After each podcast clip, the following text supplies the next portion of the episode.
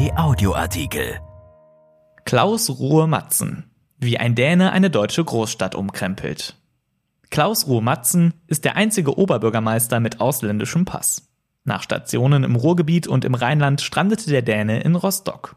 Der Unternehmer zeigt in Corona-Zeiten ein ganz besonderes Regime und hat mit der Hansestadt noch viel vor. Von Gregor Mainz. Moin Moin, tönt es zur Begrüßung im Zimmer des Oberbürgermeisters von Rostock. So weit, so normal hier an der Küste. Auch der üppige Vollbart macht den Chef der Hansestadt äußerlich zu einem typisch norddeutschen Kommunalpolitiker. Doch der 47-jährige Klaus Ruhr-Matzen ist anders. Schon die Sprache verrät es.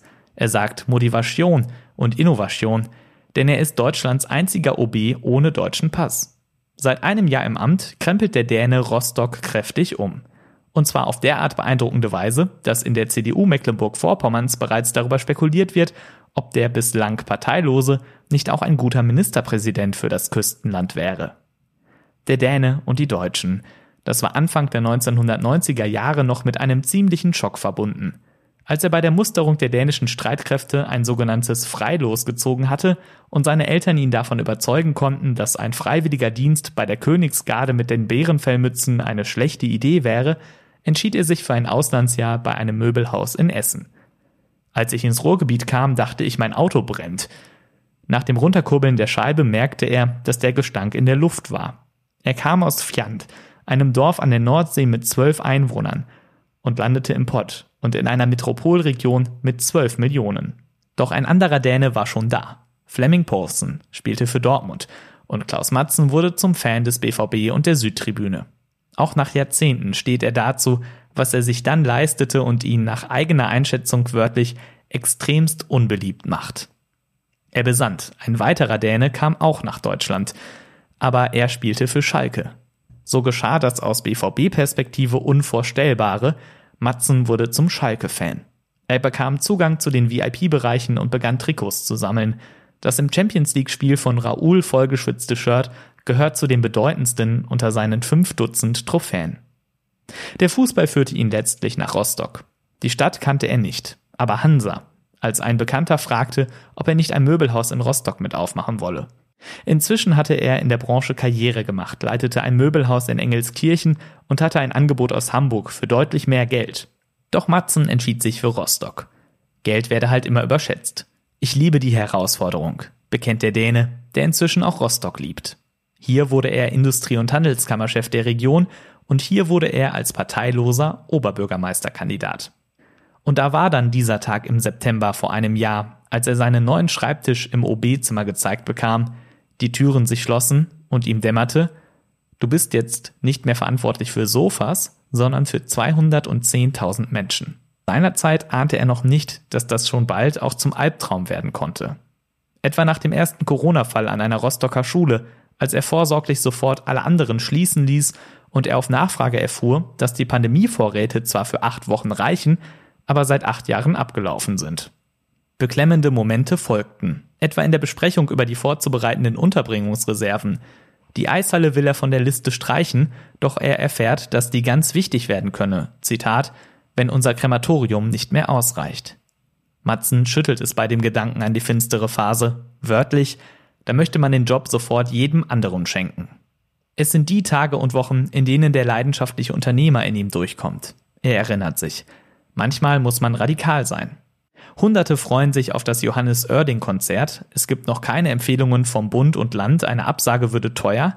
Und das Gesundheitsamt hält den Abend mit den sicherlich ordentlich im Saal sitzenden Zuschauern für verantwortbar. Doch Matzen nimmt alles auf seine Kappe und sagt das Konzert ab. Zitat, ich wollte eben keinen Superspreader-Event in meiner Stadt haben. Stattdessen baut Matzen mit Bundeswehr, Rotem Kreuz, THW und seinen eigenen Ämtern im Eiltempo ein Corona-Testzentrum auf. Kapazität 5000 Menschen. Und dann schickt mir das Land 50 Tests. Ein Unternehmer auf dem OB-Sessel gibt sich damit nicht achselzuckend zufrieden. Einer wie Matzen telefoniert herum, erinnert sich an die Rostocker Biotech-Firma Centogene und bekommt die Zusage. Klar können wir auch Corona-Tests. Es sind bald Tausende. Und Matzen wird fündig, etwa in Pflegeeinrichtungen. 18 Infizierte, von denen keiner Symptome zeigte. Woanders wären sie nicht entdeckt und isoliert worden. Der rötliche Wikingerbart hat grau-weiße Stellen bekommen. Sicherlich auch in den Corona-Zeiten. So schnell Matzen beim Runterfahren war, so schnell will er auch wieder hochfahren, erklärt als erster OB seine Großstadt für Corona frei und sorgt sich um die Schulkinder, die seit Wochen keiner mehr gesehen hat. Abstand und feste Gruppen wird zu seiner Devise. Und wenn Volksfeste auf Dauer verboten bleiben, ihm die Schausteller aber richtig leid tun, dann führt er den Nachweis, dass von einem Riesenrad keine Ansteckungsgefahr ausgehen muss und bekommt die Genehmigung, eines in Rostock aufzustellen. Inzwischen steht auch eines in Warnemünde. Und so fragt sich Bundesliga-Fan Matzen schon seit Wochen, warum in den Stadien Geisterspiele laufen müssen. Zitat, die Leute dürfen im Park sitzen, aber nicht im Stadion? Das verstehe ich nicht. Mit entsprechender Organisation könne man in eine Fußballarena mit 80.000 Plätzen doch 10.000 Fans reinlassen. Eine schmerzliche Erfahrung hat er in den Corona-Zeiten gerade als Däne in Deutschland gemacht. Über Jahre tat er sich schwer, seiner inzwischen zwölfjährigen Tochter begreiflich zu machen, dass da auf dem Weg in sein Geburtsland früher mal eine Grenze war. Nun wurde sie ausgerechnet im vereinten Europa wieder so sichtbar und bedrückend, dass es ihn wörtlich sehr traurig gestimmt hat.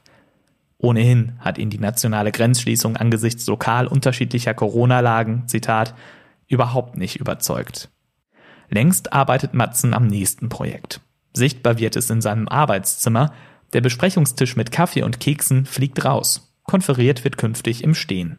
Das verkürzt die Meetings von einer auf eine halbe Stunde und der OB kriegt mehr geschafft.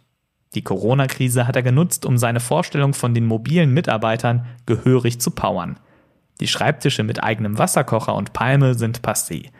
Denn auch in Zukunft sollen viele Mitarbeiter digital von zu Hause oder unterwegs arbeiten und in der Verwaltung Funktionsschreibtische vorfinden. So will er Büroflächen und Heizkosten einsparen, die Räumlichkeiten multifunktional machen. Warum sollen Privatleute den Bürgerschaftssaal nicht mieten können, wenn die Bürgerschaft nicht tagt? Hier sind sie einen wie Matzen auch nicht gewohnt. Die Linken stellen weiter die stärkste Fraktion. Matzen kam, von CDU und FDP unterstützt, gegen die Linken ins Amt. Und wie denkt nach einem Jahr linken Fraktionschefin Eva Maria Kröger? Matzen habe viele Ideen zur Veränderung der Stadt, attestiert Kröger. Allerdings habe er, Zitat, nicht immer auf dem Schirm, wie er seine Verwaltung, den politischen Raum und die Stadtgesellschaft beteiligen sollte. Die Botschaft ist auch bei ihm angekommen. König Klaus spricht sich nicht ab, gehöre zu den Vorwürfen an seine Adresse. Und was ist mit einer Karriere im Land, gar im Bund? Da bräuchte ich ja wohl einen deutschen Pass und ein Parteibuch, gibt Matzen zu bedenken. Beides könnte einer wie er schnell bekommen. Das stimmt, räumt er ein. Allerdings sieht er sich bei den Rostockern in der Pflicht. Er ist mit dem versprochenen Umkrempeln noch nicht fertig. Nach Schwerin zu wechseln käme ihm wie ein, Zitat, Verrat an Rostock vor. Zudem fürchtet er, sich in einer Landesregierung zu weit von den Menschen zu entfernen.